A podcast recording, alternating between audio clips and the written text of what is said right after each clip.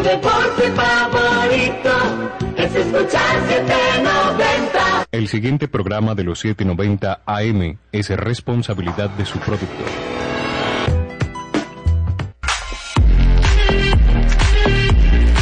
En minutos inicia Al César lo que es del César, un espacio periodístico que busca investigar y narrar historias sobre diversas temáticas que aborden respuestas al ciudadano y sociedad del siglo XXI. Ya estás en sintonía por los 790 AM de Munera Itzman Radio. Mantente informado con la dirección de César Augusto Montoya Palacio. Comenzamos.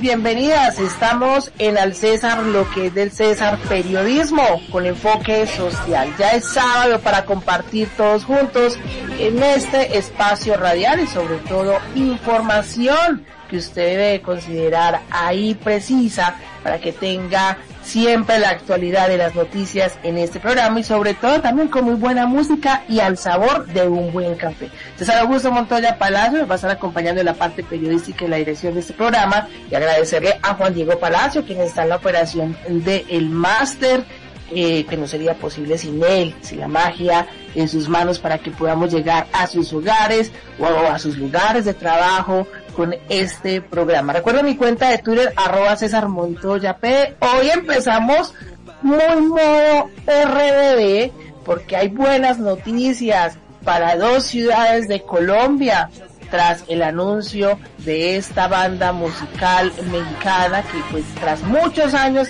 de que ya no estaban juntos anunciaron su regreso y esto revolucionó a una generación que en algún momento bailó y cantó con muchas canciones. Por eso hoy en este programa iniciamos con esta canción de RBD, pero antes de decirle cuál es, que quizás algunos ya están bailando y cantando en esta mañana de sábado, vamos precisamente con nuestra sección que a ustedes les gusta tanto, música vintage. En el César, lo que es del César, la música nos alegra la vida. Este es el sonido vintage sabatino. Te presentamos la música de aquellos tiempos.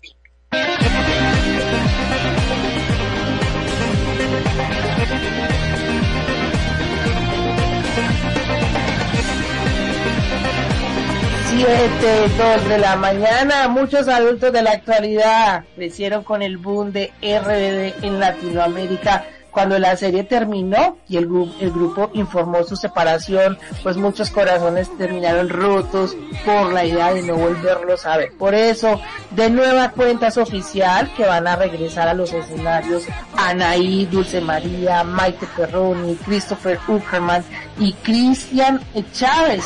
Ellos estarán entonces visitando eh, países como Estados Unidos, Brasil y obvio su natal en México. Sin embargo, muchos colombianos nos quedamos con las ganas de saber si venían acá a nuestro país Colombia.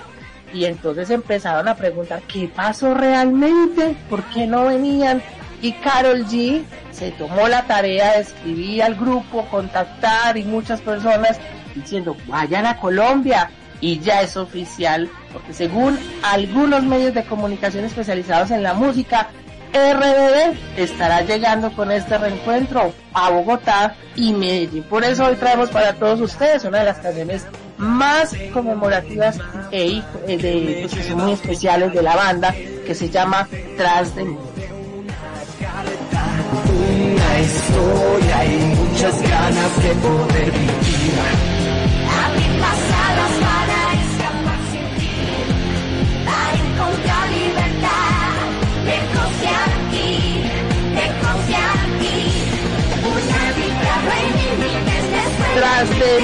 Para que podamos empezar este sábado muy alegres y bailando al ritmo de RBD que anuncian entonces que van a estar en Medellín y Bogotá para hacer su gira de despedida RBD. Vamos con una imagen en palabras.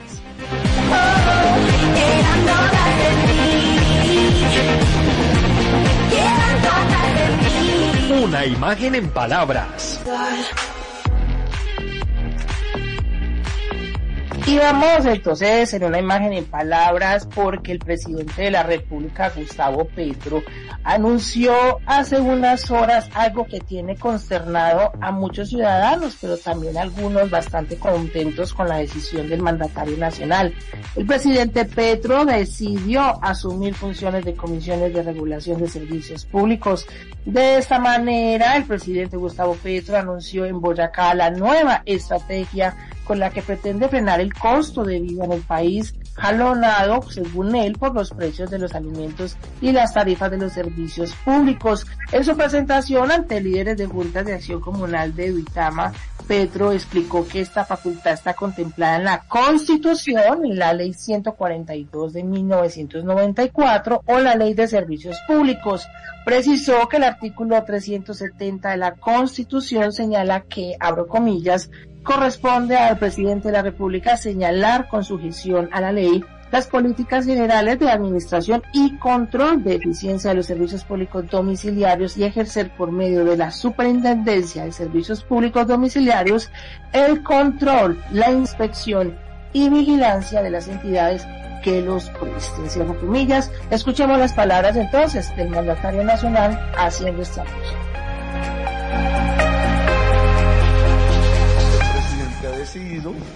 No delegar sus funciones en las comisiones de regulación de servicios públicos. Al menos por un tiempo. Y entonces voy a asumir el control, las políticas generales de administración de los servicios públicos de Colombia directa y personalmente en función de lo que la misma ley dice. Primero el interés general y el del usuario, que se ha puesto al revés en los últimos años de Colombia.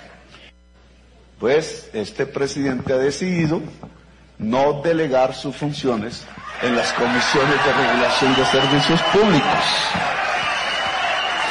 Ahí están todas las palabras de Gustavo Petro, presidente de Colombia, haciendo este anuncio. En ese contexto se estima que las próximas horas el eh, Gustavo Petro oficialice esta decisión y se conozca la normativa por medio de la cual asuma las competencias de las comisiones. Esto hizo todo un revuelo también entre gente de la oposición que pues no está de acuerdo con la decisión que tomó el mandatario nacional. Y precisamente ante estos anuncios del presidente Gustavo Petro sobre asumir personalmente el control de las funciones de la Administración de Servicios Públicos, la Comisión de Regulación de Energía y Gas CRE invitó al mandatario a mantener la naturaleza independiente de los organismos reguladores en el país. Esto según la CRE con el fin de, abro comillas, asegurar que sus decisiones sean objetivas, imparciales, consistentes y técnicas. Esto permite que los agentes regulados, así como el público en general, perciban objetividad, neutralidad y transparencia por parte del Estado. Cierro comillas. De esta manera, el ente regulador recordó que el Gobierno Nacional participa en esta comisión con representantes del Ministerio de Minas y Energía, el Ministerio de Hacienda y Crédito Público, la Nación Nacional y la Superintendencia de Servicios Públicos Domiciliados. Así está entonces la situación a nivel nacional. Por eso les traemos esta nota hoy sábado en una imagen en palabras. 7, 9 de la mañana. Llegó el momento del sabor de un cafecito. Al sabor de un cafecito con... Y es un gusto tener en la línea a Paulina Aguinaga. Ella es ahora oficialmente candidata a la alcaldía de Medellín en la sede de la registraduría y con una masiva asistencia. La exconcejal de Medellín, Paulina Aguinaga, inició su campaña en la alcaldía con la inscripción del movimiento significativo de ciudadanos por Medellín. Muy buenos días, doctora Guinaga, la saluda César Augusto. Muy buenos días, César, para ti, para toda la mesa de trabajo y por supuesto para todos los oyentes. Qué gusto tener noticias de que ya tenemos una candidata hacia la alcaldía de Medellín. Usted ya fue oficialmente de la registraduría. ¿Cómo fue el recibimiento de todas esas personas que aún la siguen, que aún la apoyan? Usted estuvo seis años aproximadamente en el Consejo de Medellín, gran conocedora de temáticas y problemáticas que tienen a la ciudad en estos momentos como con muchos retos para adelante. Bueno, la verdad es que yo me sentí inmensamente emocionada, muy satisfecha con el acompañamiento de diferentes personas, de diferentes líderes de todas las comunas de Medellín, sectores sociales, eh, emprendedores, empresarios. Entonces, la verdad que para mí este inicio fue con pie derecho y por supuesto así espero que sea toda la campaña. Y de esta manera entonces inicia para usted todo el recorrido y sobre todo eh, recoger esas firmas para que usted pueda entonces continuar en esta contienda. Doctora Aguinaga, usted es profesional en finanzas y relaciones internacionales de la Universidad Externado de Colombia, con maestría en economía internacional y desarrollo de la Universidad de San Francisco, California, pues ahí también tuvo eh, un premio Delta de Economía por excelencia académica Usted tiene una hoja de vida súper excelente, hay que decirlo, también trabajó con la ONU, pero ahora llegó el movimiento por Medellín. ¿Qué hay que hacer por nuestra ciudad? ¿Cuáles son esos retos que tiene? Bueno, César, muchísimas gracias por todas esas flores inmerecidas. Eh, bueno, yo creo que lo primero que hay que hacer es organizar la casa. Y yo creo que para eso las mujeres tenemos toda la capacidad, eh, toda la preparación para hacerlo. Porque si es cierto que en los últimos meses, incluso me atrevería a decir que en los últimos años, eh, nuestros líderes y dirigentes se han dedicado a la polarización, a las peleas, mientras los grandes problemas de ciudad se encuentran sin resolver. ¿Y a qué me refiero con esto?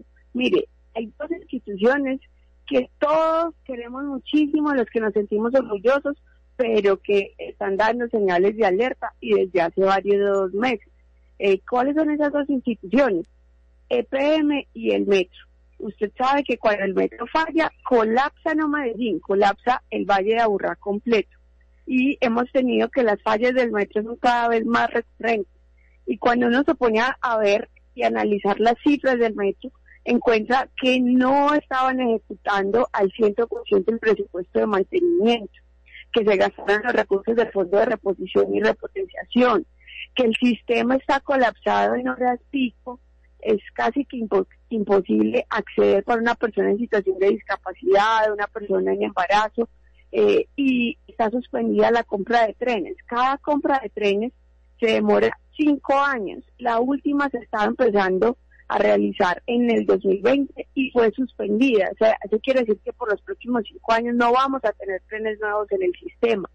Eh, muy importante, la integración tarifaria, porque usted sabe que hay personas que para desplazarse a su lugar de trabajo le toca pagar hasta cuatro pasajes diarios y le sale supremamente costoso y por eso prefieren la motocicleta.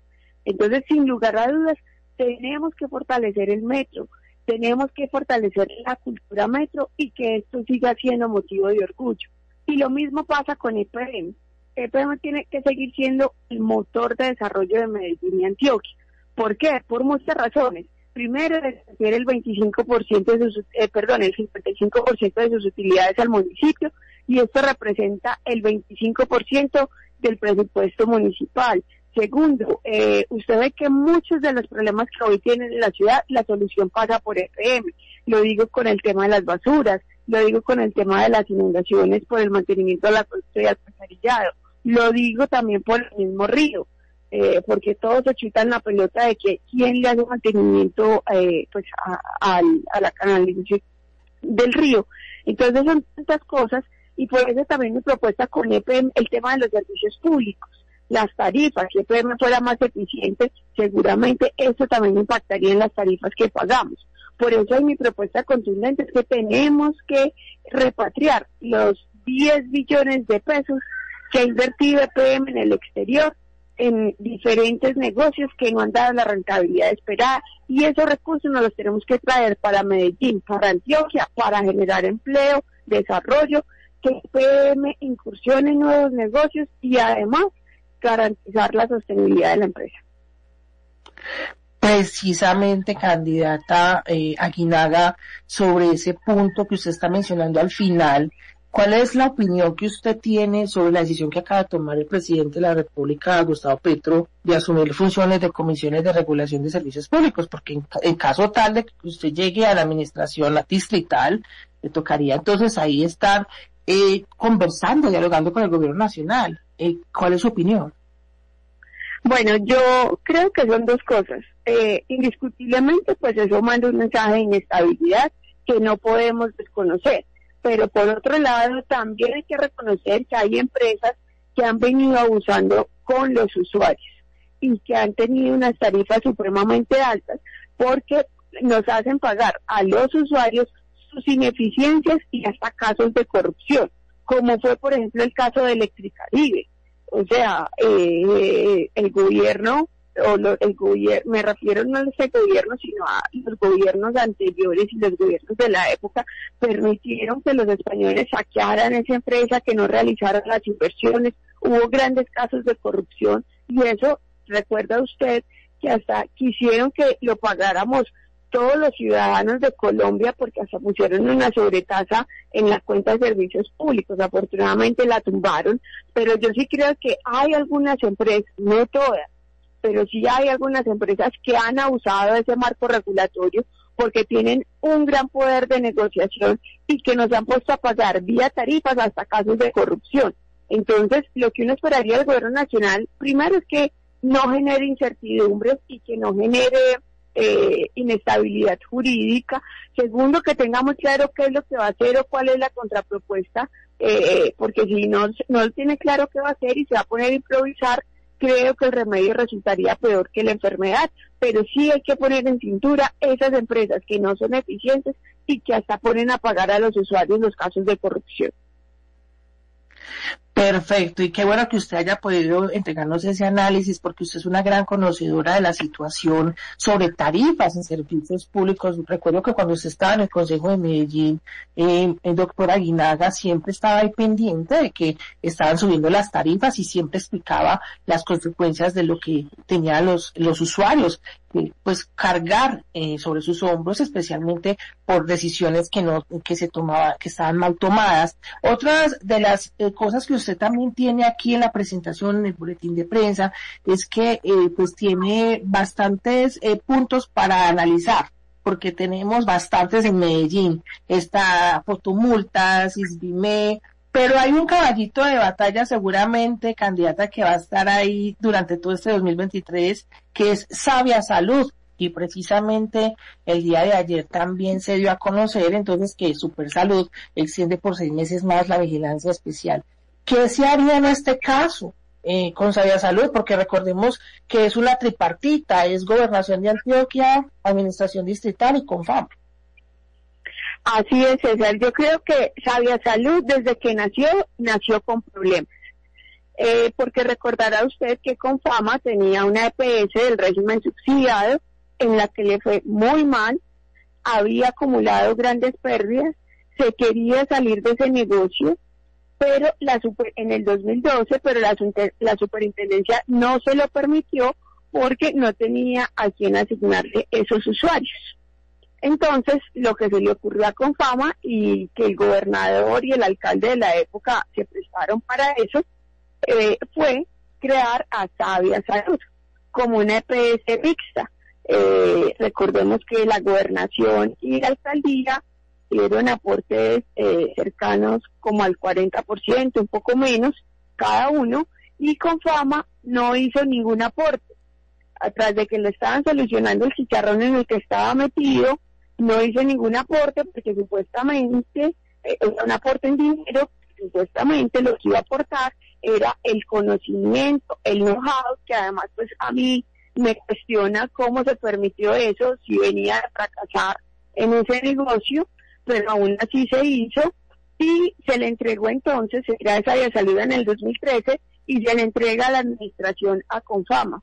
Resulta que en los primeros años de Sabia Salud, bajo la administración de Confama, entre 2013 y 2015, Sabia Salud eh, acumuló un gran déficit enorme, superior incluso a los 200 mil millones de pesos. Después, la cereza del pastel fue que en el 2017 aparecieron de la nada eh, y que unas facturas que no habían sido tenidas en cuenta en la contabilidad y esas facturas sumaban otros más de 250 mil millones de pesos. Entonces, eh, ese modelo ha sido un fracaso desde que nació. Eh, recordemos además que tiene pérdidas acumuladas a este momento de más de 650 mil millones de pesos, que en su momento se habló de que es que los, los eh, prestadores de la red con los que Sabia Salud tenía deudas debían capitalizarla y ayudar con eso a salvarla. Yo tengo una eh, opinión completamente distinta porque me parece que acá se tiene que garantizar la salud y la estabilidad financiera de la red pública y, privada de Antioquia, de la red hospitalaria, y no la de Sabia Salud, porque está comprobado que eso es un barril sin fondo. Acá tenemos que garantizar la salud de los 1.700.000 usuarios, pero también de la red hospitalaria y Sabia Salud. Incluso si usted sale a capitalizar en este momento, en cuestión de dos, tres años, tiene que volver a capitalizar. Y por eso también creo que es muy importante estar atentos a la reforma a la salud que va a proponer este gobierno porque indiscutiblemente eso también es consecuencia de unas fallas estructurales que tiene el sistema, especialmente para el régimen subsidiado, donde lo que pagan por la persona del régimen subsidiado, lo que paga el gobierno, pues no termina de ser suficiente para poder brindar una atención de calidad. Y, recordemos también que en, el 2020 Sabia Salud tuvo un respiro eh, gracias a la pandemia, pero porque se dejó de mucha gente. Entonces, esto puede ser que los indicadores de cada día salud mejoren, pero a costa de dejar de atender las personas que más lo necesitan. Excelente, eh, doctora Guinaga. Recordar también que hasta el momento la única EPS mixta es Sabia Salud, que es subsidiado y del contributivo, y que tiene 1,6 millones de afiliados que están ahí en el limbo. Por eso es importante preguntarle a usted, porque es gran conocedor y sobre todo está aspirando a la alcaldía de Medellín. Doctora Guinaga, ¿cómo puede la gente firmar por usted, apoyarla? ¿Cómo la puede seguir en redes sociales? Bueno, César, me pueden ubicar en todas las redes sociales, Facebook, Twitter, Instagram, TikTok, YouTube, eh, como Paulina Guinaga. Y me pueden enviar un mensajito directo eh, para, pues, diciendo que me quieren apoyar y nosotros con el mayor de los gustos les vamos a contestar y les vamos a enviar la planilla hasta el lugar donde estén en la ciudad para que nos cobren con esa firma. Imagínese usted, sería eh, la primera vez oficialmente que llegaría una alcaldesa a la ciudad de Medellín. Eso es importante también resaltarlo. Y me gustó algo, eh, doctora Guinaga, usted eh, explicó algo y dijo lo siguiente, abro comillas, Medellín no necesita candidatos llorones y quejosos sobre la leche derramada, ya sea por Quintero o por sus antecesores, cierro comillas. ¿Cuál es el mensaje con que, podemos concluir esta entrevista para que la gente diga, listo, yo voy y voto por Paulina Aguinaga? El mensaje es que llegó el tiempo de la mujer, que las mujeres no nos podemos dedicar a llorar, a pelear, que Quintero hizo, que no hizo, que el otro hizo, no hizo, no. Acá necesitamos es quien administre, quien gerencie y quien de verdad se toma la alcaldía en serio, porque también es lamentable que en los últimos años todos los alcaldes que han llegado, y se los puede enumerar, eh, han llegado con eh, tomarse la alcaldía como plataforma presidencial. Entonces Medellín también necesita una alcaldesa, un alcalde y no frustrados candidatos presidenciales. Fuerte y contundente. Gracias a Paulina Guinaga. Ella entonces ya es candidata a la alcaldía de Medellín, está con el movimiento significativo de ciudadanos por Medellín y está recolectando esas firmas, ya saben. Entonces, en redes sociales la pueden encontrar como Pao Aguinaga Ahí tiene ya YouTube, Twitter, Instagram, hasta TikTok. Vea, yo no sabía que usted ya estaba en TikTok, doctora Guinaga. Claro, hay que hablarle a los más jóvenes. Eso es importante, claro que sí, porque también hay un gran eh, caudal electoral ahí entre los jóvenes. Un abrazo, doctora Paulina Aguinaga, y espero volverla a invitar aquí a tomarnos un cafecito en este programa. Por supuesto que sí, César, mil y mil gracias por la invitación, espero estar muy pronto y un muy feliz fin de semana para ti y para todos los oyentes. Vamos a un corte comercial y regresamos al César es del César, periodismo con enfoque social. Ya eres parte de la noticia. Mantente al aire con nosotros en Al César lo que es del César. Periodismo con enfoque social. No te desconectes de la sintonía de Munera Itzman Radio. Regresamos en minutos.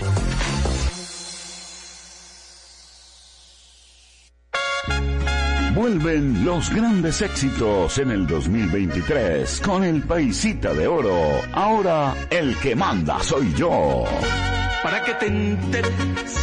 Ahora el que manda soy yo. Búscalo en su canal de YouTube como El Paisita.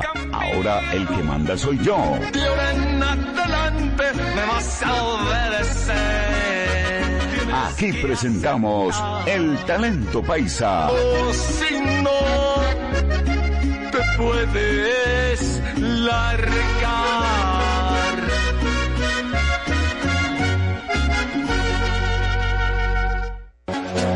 Activa tu sentido periodístico y juntos transformaremos el lado positivo de la noticia. Continuamos en Al César, lo que es del César. Periodismo con enfoque social por Munera Itzman Radio.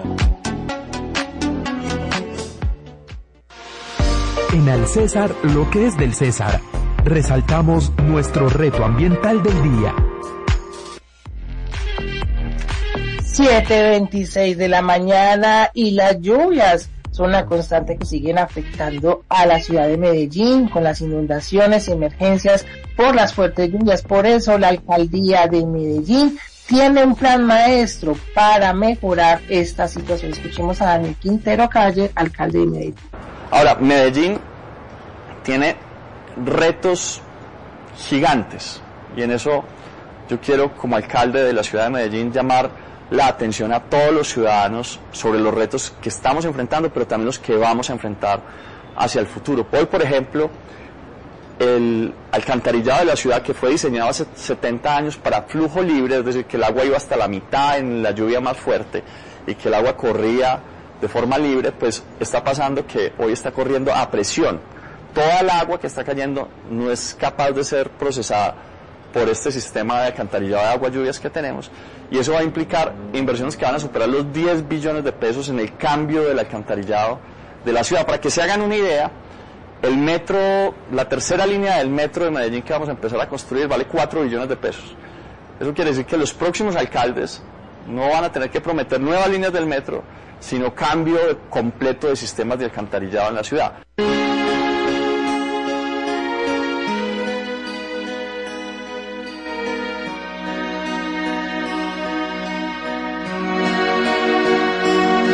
7.28 de la mañana, ya estábamos escuchando al alcalde de Medellín, Daniel Quintero, hablando sobre este plan maestro, sobre todo este cambio que se debe de hacer en los sistemas tan importantes que son de acueducto, alcantarillado. Ahí decía él, 70 años que la ciudad pues no hace una renovación total de estos sistemas que son tan necesarios especialmente en medio del cambio climático que algunas personas aunque todavía no lo creen pues ahí afecta poco a poco y por eso estamos viendo las consecuencias cuando llueve tan fuerte aquí en la ciudad de Medellín en el valle de Aburrá Vamos a despedir este programa con uno de los grandes éxitos de RBD, Sálvame. Recuerde, buenas noticias. Estará entonces esta banda mexicana en Medellín y en Bogotá, según algunos portales eh, pues especializados en la música, estarán visitando entonces estas dos ciudades de nuestro país y para toda una generación. Y tengo que hacer la mano, sí, tengo que decir que yo también fui generación RBD.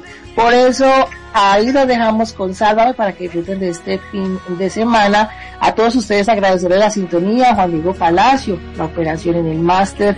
Esperamos entonces nos acompañen el próximo sábado. Recuerden, sean felices y sonríen. Esperanza, que tú